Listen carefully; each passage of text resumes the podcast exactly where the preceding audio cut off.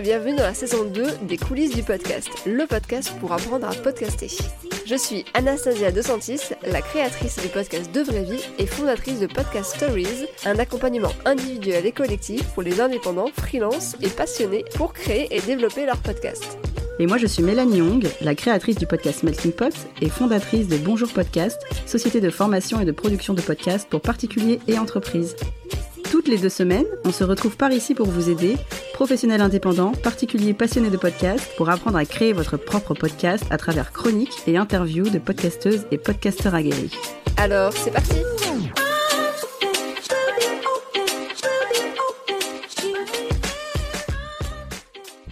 Bonjour tout le monde et bonjour Anastasia. Bonjour Mélanie. Bienvenue dans le deuxième épisode consacré à la monétisation du podcast. Vous êtes pas mal à attendre cet épisode d'après nos échanges sur les réseaux. Dans la partie 1, si vous vous souvenez, on avait parlé de la monétisation grâce au financement participatif. Et dans cette partie 2, on va aborder les autres moyens de monétisation, notamment via des publicités, mais pas que. Alors comme on l'a déjà dit, un podcast prend du temps, de l'énergie et aussi un petit peu d'argent. Et parfois, on se demande si ça ne pourrait pas être valorisé ce soit simplement pour rembourser vos frais dépensés pour le podcast, ou carrément pour gagner de l'argent vu le travail que ça demande. Mais avant ça, comme d'habitude, on voulait remercier l'une ou l'un d'entre vous pour votre commentaire sur Apple Podcast. Et cette semaine, donc c'est Stéphanie de Famille et Voyage qui nous a laissé un commentaire. Encore un épisode ultra inspirant. J'ai créé Famille et Voyage, le podcast grâce à vos épisodes pratiques et je me rebooste en écoutant les interviews et particulièrement celles d'Adrien. Oui, mes épisodes me paraîtront sans doute nuls dans un an, mais si c'est le cas, cela voudra dire que j'ai progressé et j'ai bien fait de me lancer. Merci à vous. Merci à toi Stéphanie. Moi je pense que tes épisodes ils seront très bien. Dans un an, tu seras très fière déjà du parcours parcouru. Je sais pas si ça se dit. Mais, euh, mais voilà, vous être euh, lancé en tout cas. Oui, je pense que c'est super chouette de toute façon de se lancer et ça sera pas nul et dans tous les cas euh, c'est sûr que tu verras ton évolution. Et pareil, Adrien il dit que c'était nul ces premiers épisodes mais en vrai c'était pas si nul que ça. Oui, on a toujours tendance à être hyper exigeant avec soi-même et puis au final, euh, il faut être un peu tolérant avec soi-même aussi et se dire que ben tout le monde passe par là en fait. Et en plus, euh, si c'est nul, ben ça veut dire que t'as progressé comme tu dis. Mais place au sujet du jour.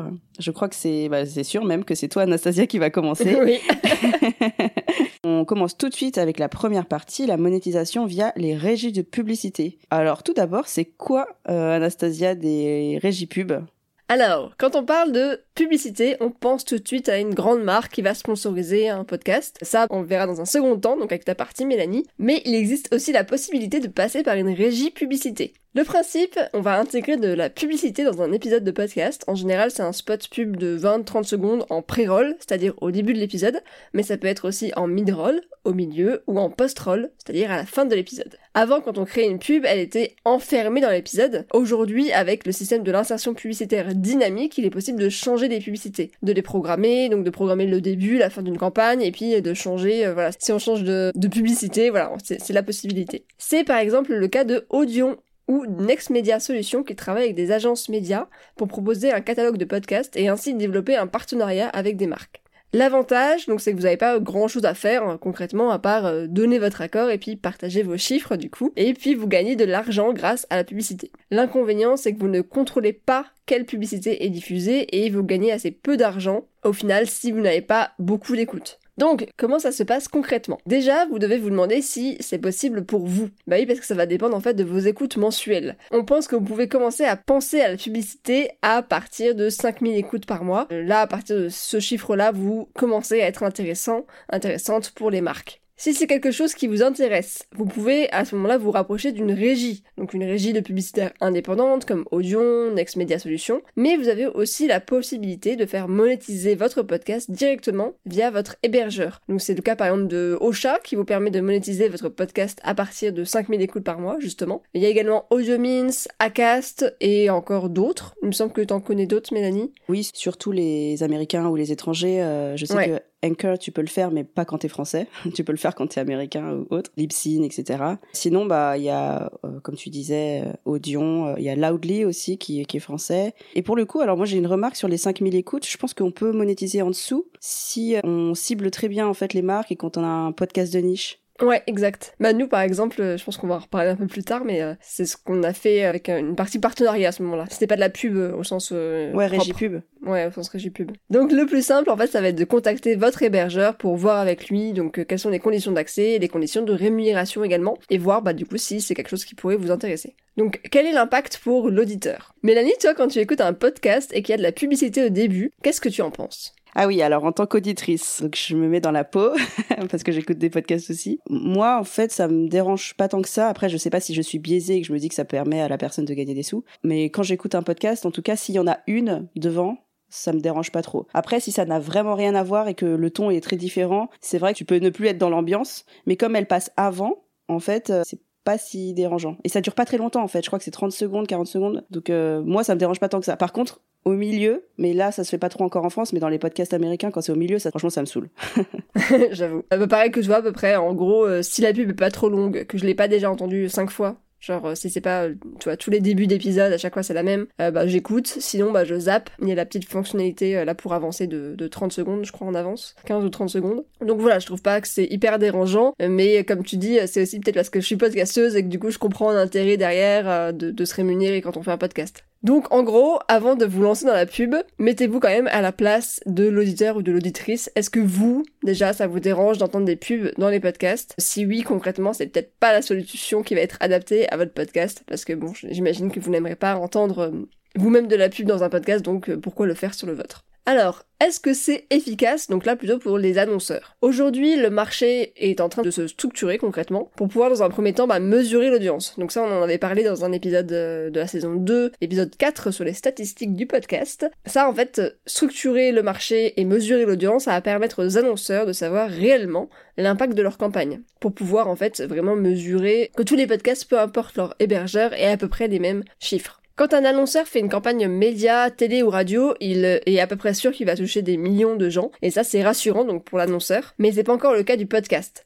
Mais on a bon espoir que dès que l'audience va décoller, c'est en cours, les marques vont être de moins en moins hostiles à faire de la publicité sur les podcasts. Faut savoir aussi que le podcast a un très bon taux de conversion en pourcentage par rapport à la télé ou la radio. Donc un auditeur de podcast est plus à l'écoute, on va dire, et plus à même d'acheter la marque en tout cas, ou d'en avoir connaissance en tout cas, en fonction de l'objectif la publicité. Donc c'est quelque chose qui va fonctionner, mais ça marche quand même moins bien que dans le cadre d'un sponsor ou d'un partenariat, ce qu'on verra dans la partie par contre, par rapport aux campagnes euh, médias, télé ou radio, c'est vrai que comme le podcast est hyper niche, euh, ça reste quand même assez efficace et en plus l'auditeur est, captif en fait, il, est, vraiment euh, à fond dans ce qu'il écoute et il n'est pas distrait comme quand il est sur internet où il voit juste une pub en bannière ou quand il regarde la télé ou il zappe parce que les gens ont l'habitude de zapper. Là, les gens ont moins quand même l'habitude de zapper les pubs des podcasts. C'est vrai, tout à fait. Et du coup, du point de vue du podcasteur, qu'est-ce qu'on gagne C'est intéressant? Eh ben oui, parlons un peu d'argent quand on travaille sur une campagne pub, on est en général payé au CPM, donc vous en avez sûrement entendu parler, c'est le coût par mille.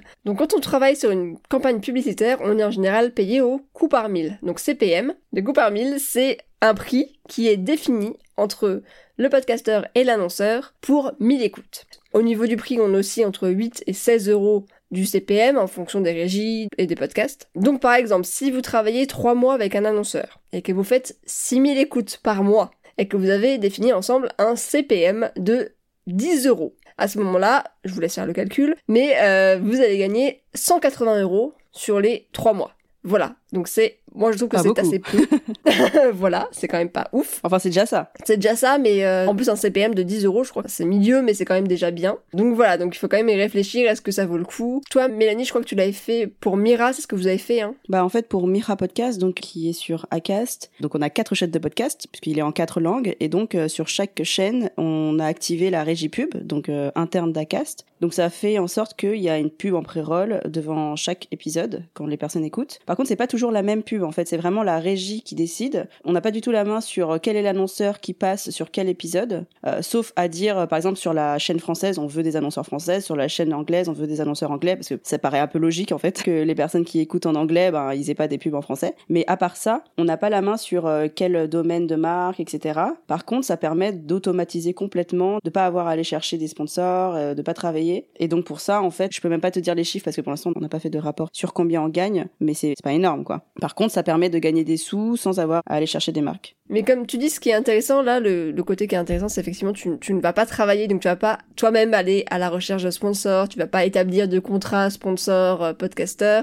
Une fois que tu as un contrat avec la régie, voilà, t'as plus rien à faire quoi, t'as plus qu'à encaisser l'argent, j'ai envie de dire. Donc ça c'est le côté intéressant. Mais euh, ouais, moi aussi on m'avait proposé donc pour deux vraies vies de faire euh, ce système. Moi ça m'intéressait pas bah, par rapport au, nombre d'écoutes euh, et aux revenus et effectivement on en discutait la dernière fois. si au début d'un épisode de deux vraies vies où je parle, je sais pas de comment voyager sans avion, il y a une pub par exemple pour Air France que je n'ai pas contrôlé puisque du coup je, ne sais pas puisque potentiellement Air France peut être intéressé par une cible voyageur. Voilà. Et ben ça le fait pas. je trouve c'est un peu bof. Je pense que voilà, les auditeurs et auditrices seraient peut-être pas ravis de, de ça et donc euh, voilà, j'ai préféré ne pas le faire. Ouais, t'es pas en accord. Et moi, c'est pareil sur Melting Pot. J'ai préféré ne pas avoir de pub devant parce qu'il faut vraiment, euh, quand t'as un podcast en fait euh, très engagé, c'est pas en accord avec ce que tu racontes dans, dans ton podcast et même avec toi-même en fait, euh, d'avoir des pubs pour des, des marques qui sont pas forcément en ligne avec tes valeurs quoi. Donc ça, ça pose problème. Et pour ce prix-là, tu dis bon, autant faire un crowdfunding pour 100 euros quoi. Ouais, c'est ça. voilà, il faut envisager d'autres pistes. Et moi, c'est ce que j'ai fait. Du coup, j'ai créé ma campagne de crowdfunding. Voilà. Exactement. Et on la boucle est bouclée. Nickel. Et bah du coup, on va passer à la partie numéro 2. La monétisation grâce aux sponsors. Le sponsoring, donc en bon français plutôt partenariat, c'est le fait qu'une entreprise, donc soit une marque euh, ou ce que vous voulez, ça pourrait être une asso finalement ou un musée, euh, soutient le podcast. Ça peut être financièrement, donc c'est ce dont on va parler, mais ça pourrait être aussi en termes de communication. Si par exemple j'ai déjà entendu des sponsorings par euh, une ville qui donne pas de sous, mais qui dit voilà, nous on soutient ce podcast et il le met en affiche euh, partout dans la ville. Ça peut être aussi un partenariat. Mais là, nous on va parler de bah, de money money. Évidemment, c'est toujours un peu mieux quand il y a un peu de sous parce que ça valorise euh, votre travail. Par exemple, euh, pour que vous sachiez un peu ce que ça peut donner, tous les studios de podcast le font parce que ça leur permet quand même de vivre. Nouvelles écoutes, Binge Audio, Louis Media, etc. Et on a des exemples sur leur site d'ailleurs des, spots de pub qui font en sponsoring, donc en partenariat avec des marques. Il faut pas confondre ça avec le brand content parce que les studios créent aussi des podcasts produits par les marques, mais là c'est vraiment un spot de pub sur des podcasts qu'ils ont à eux. Pareil, les indépendants, donc euh, ce qui vous intéresse, peuvent aussi faire ça. Donc c'est un spot de pub devant votre, euh, bah, en pré-roll comme Anastasia tu le disais tout à l'heure. Mais là, en fait, euh, souvent ça va être plutôt en host read. On appelle ça lu par l'animateur en fait. C'est l'animateur. Donc par exemple pour coulisses, c'est nous deux. On va écrire un petit spot sur le message, l'offre ou le service que la marque veut faire passer. On va la lire nous-mêmes et ça va passer soit en pré-roll, donc avant l'épisode, soit dans l'épisode. Euh, ça, c'est très très populaire. Enfin, en tout cas, c'est de plus en plus populaire. Et surtout, ça permet de choisir la marque avec qui tu travailles. Ça permet à la marque aussi de cibler exactement les podcasts qui sont sur leur domaine, sur euh, la cible. Par exemple, ça peut être euh, en termes d'âge, en termes de thème, que ce soit l'écologie, la pop culture, enfin peu importe. Et du coup, la pub va être beaucoup plus ciblée et beaucoup plus efficace. Et euh, toi aussi, tu vas être beaucoup plus aligné en fait avec euh, ben, le spot que tu fais. Et alors concrètement, je suis podcasteur, j'ai envie de faire un partenariat, comment est-ce que ça se passe? Très simplement, mais euh, en fait, euh, on pourrait dire ah c'est inaccessible, mais comment moi je vais aller chercher euh, Google ou je sais pas. ah ouais carrément. Non, je dis Google parce qu'en fait je l'ai vu chez Mathieu Stéphanie, mais Guerlain par exemple sur sur la poudre, on voit que des grosses marques, mais je pense qu'il faut pas se mettre la pression. Démarcher des marques, ça peut être démarcher des marques à votre niveau, disons, qui sont dans votre thème. Donc comment ça se passe, c'est bah, vous faites une petite présentation et vous allez chercher des marques qui vous parlent en fait, qui sont soit sur vous vous parlez d'écologie, euh, bah, vous allez chercher des marques qui sont en accord avec euh, ça. De toute façon, je pense que si vous parlez d'un thème, vous devez connaître un peu l'écosystème qui est tout autour de ce thème-là. Donc, soit individuellement, vous faites ça, donc euh, vous envoyez des mails, vous prenez votre téléphone, voilà. Soit, bah, c'est encore mieux, les marques viennent vous chercher elles-mêmes. C'est pas si rare, mais ça arrive. Et dans ce cas-là, ben, vous commencez vos négos à partir de ça. Je sais que nous, on a un petit témoignage à faire là-dessus. Par exemple, nous, on a déjà travaillé avec une marque. Alors, je sais plus comment ça s'était passé, mais, finalement, on a négocié comme ça euh, par email, au téléphone, et on avait créé euh, toutes les deux un, petit spot, une annonce. Alors, on avait été généreuse parce que normalement, c'est 30, 45 secondes, je crois, et on a dû parler une minute et demie. on avait mis ça sur plusieurs épisodes, et puis c'était une expérience euh, très sympa. C'était vraiment une marque qui était en accord avec ce qu'on voulait, et, puis la cible, on avait la même cible. Et donc voilà, je pense que c'était une bonne chose, une bonne expérience, non? Mais là, pour le coup, on l'avait mis vraiment incrusté dans l'épisode. Incrusté. on a aussi le témoignage de Marine, qui fait le podcast La Cohorte. Donc, euh, c'est un podcast qui parle de freelance, de freelancing. Elle, elle a eu deux sponsors, euh, en tout cas au jour où on s'est parlé. Et les deux partenaires, en fait, sont venus à elle et sont venus la démarcher. Je me suis rendu compte que j'y consacrais beaucoup plus de temps, enfin de plus en plus de temps. Et donc, ça mettait en péril euh, bah, mon activité de freelance parce que euh, je consacre beaucoup de temps à ça. Et ce que je voudrais, c'est qu'il euh, y ait un peu de sous qui rentre pour que ce soit pas totalement, totalement à, perte. Et donc, assez vite, bah, je suis rentrée dans cette réflexion. Et puis, il s'avère que j'ai été contactée par une agence d'influence. Pour le premier annonceur, c'était une petite agence d'influenceurs. Ça s'est mis en place comme ça, en fait, parce que j'ai été sollicitée pour, pour tenter quelque chose avec un annonceur. Le fait d'avoir été sollicité, euh, déjà c'est euh, flatteur, ça veut dire que mon podcast il, émerge euh, auprès de pas que ma cible, mais de bah, d'entreprises qui s'intéressent à ma cible. Et en fait, il y a ce dont je me suis rendu compte, c'est que tu as pas mal de petites boîtes qui elles aussi s'interdisaient, se disaient bah la pub sur des grands médias, c'est pas pour moi parce que j'ai pas les budgets et du coup qui se rendent compte qu'elles peuvent, euh, elles peuvent devenir annonceurs, mais sur des podcasts. Et ce qui est très intéressant en fait avec l'exemple de Marine, c'est qu'on pense souvent qu'il faut énormément d'écoute pour intéresser les marques. Et en fait, pas forcément. Parce que là, euh, la cohorte a moins de 5000 écoutes en fait. Les marques sont quand même intéressées parce qu'elle a un podcast de niche, parce qu'elle s'adresse à une audience très ciblée, donc euh, les freelances. Les marques qui viennent la chercher euh, et qui s'adressent aux freelances savent que les auditeurs vont être réceptifs en fait au message. Ils vont tous être la cible qu'ils cherchent. Et donc ça va être beaucoup plus efficace que s'ils s'adressent à tout le monde dans un spot de pub, même à la télé. Donc voilà, en fait, vous avez un média qui est assez puissant. Si vous avez un média de niche, le podcast est un média de niche de, base. Donc euh, c'est vraiment quelque chose à avoir en tête. Alors, du coup, et quel est l'impact pour l'auditeur?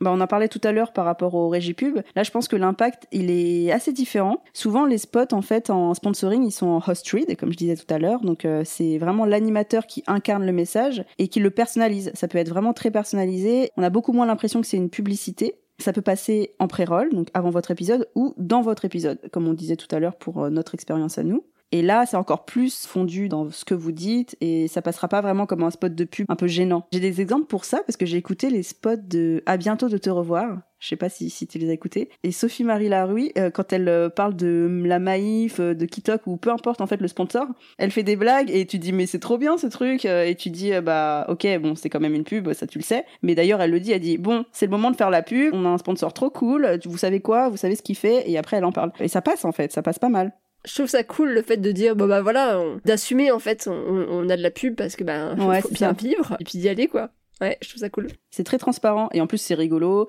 Et moi ça va pas me forcément me faire acheter euh, tout de suite sauf si c'est un produit euh, qui me plaît mais en tout cas moi ça va me donner euh, une image moderne du sponsor, de la marque. Et je me dis, ah, elle s'intéresse au podcast. Et en plus, ça la gêne pas de faire des pubs complètement décalées. Donc, euh, je trouve que cette marque, elle est cool. En tout cas, en tant qu'auditrice, je me dis ça. Après, les autres auditeurs, je sais pas, mais.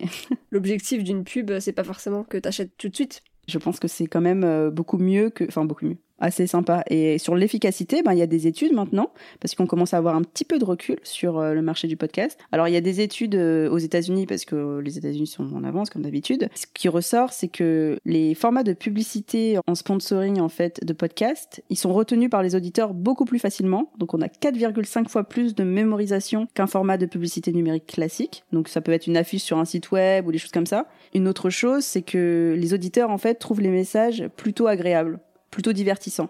De manière générale, hein, pas tous. Binge a sorti un rapport en juin, là, euh, tout récent, en juin 2020, qui dit qu'il y a 59% des auditeurs qui trouvent les messages euh, agréables ou divertissants. Donc 60%, c'est pas mal. Bon, il y a quand même 40% euh, qui aiment pas trop ça peut-être, mais ça reste quand même une bonne moyenne.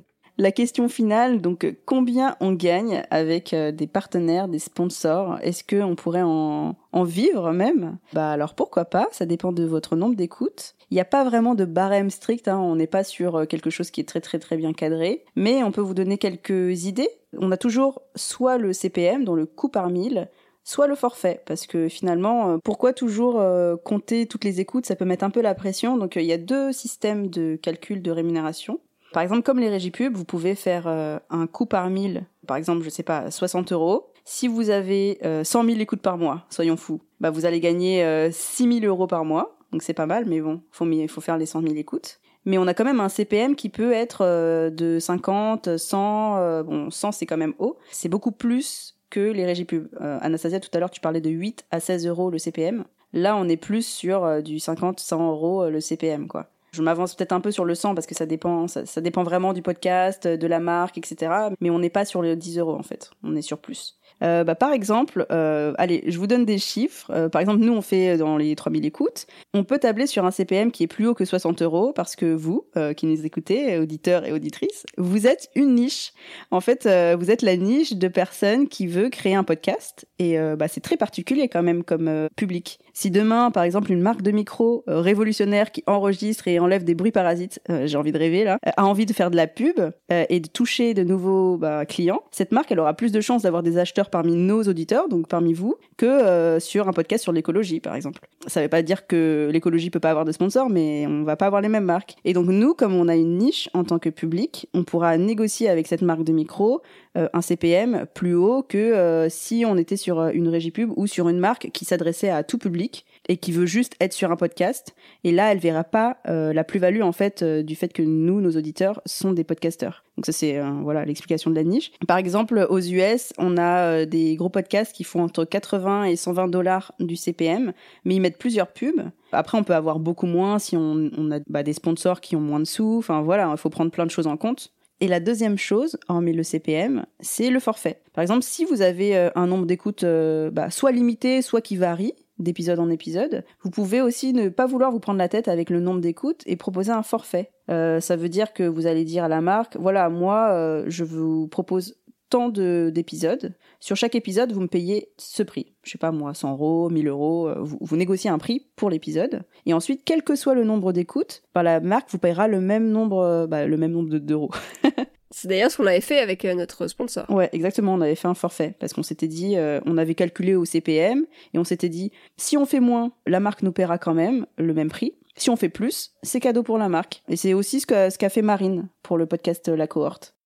Mon audience, en fait, elle est. Euh, euh, enfin, je passe assez peu de temps pour, euh, pour promouvoir le podcast, donc elle est.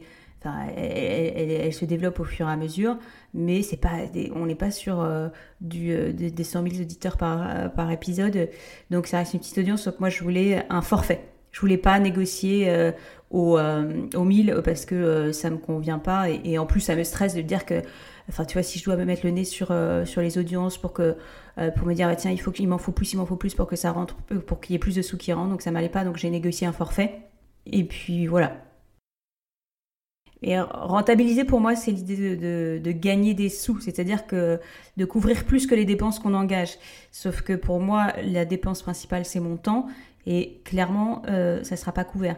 Maintenant, euh, c'est perdre moins, moins de temps, en fait, perdre moins d'argent. Ouais, en fait, ça me, ça me permet de me dire que euh, bah, je vais pouvoir continuer le projet. Donc, moi, j'ai besoin de le monétiser, puisque c'est le mot qu'on utilise, euh, d'atteindre un niveau qui me permette de me dire, c'est bon, je peux continuer, euh, ça met pas complètement mon, business en péril, et enfin même mon style de vie, tout ça. Donc, je vais, je vais, pouvoir, le, je vais pouvoir continuer. Voilà, je pense qu'on a fait un petit peu le tour de la philosophie du sponsoring.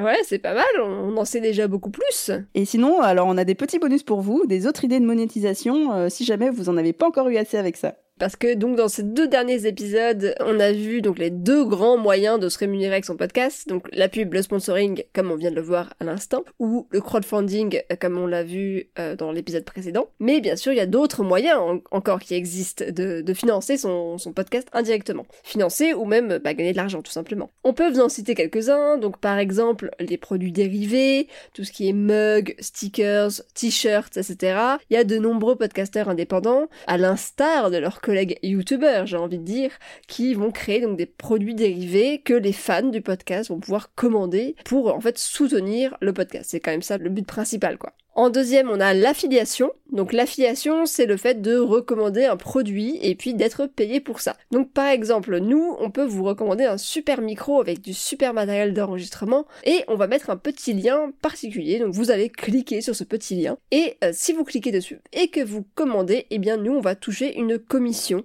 Donc ça peut être 10, 15, 20%. Mais voilà, on gagne un petit peu d'argent comme ça. Donc ça c'est pas mal si vous avez une communauté qui va être engagée, une espèce de une fan base qui suit un peu vos recommandations. Vous pouvez donc recommander des livres, du matériel, mais ça peut être aussi des produits digitaux comme des formations par exemple. Donc vous pouvez mettre les liens en description de vos épisodes par exemple, euh, c'est ce que font d'ailleurs les youtubeurs. Oui, c'est vrai. Moi, alors, ce que je recommanderais, alors euh, désolé de toujours revenir euh, mettre euh, mon grain de sel, c'est de mentionner quand même que ce sont des liens affiliés, parce que quand on fait de la pub, c'est mieux d'être transparent sur le fait que c'est de la pub. Enfin, pas de la pub, mais des liens affiliés et que vous gagnez des sous, quoi. Bah c'est comme sur Instagram, tu vois parfois des nanas avec des produits et elles disent hashtag ad ou alors sponsorisé par telle marque. Mais ça c'est du sponsor. Si c'est de l'affiliation, si tu peux écrire, oui t'as raison, tu peux écrire euh, que c'est de l'affiliation. tu restes quelqu'un de intéressé financièrement et du coup faut le dire en général. Enfin, il y a des lois sur la publicité, etc. Mais c'est vrai que c'est mieux de le faire. Et il y a encore deux autres euh, possibilités. Mélanie, quelles sont-elles?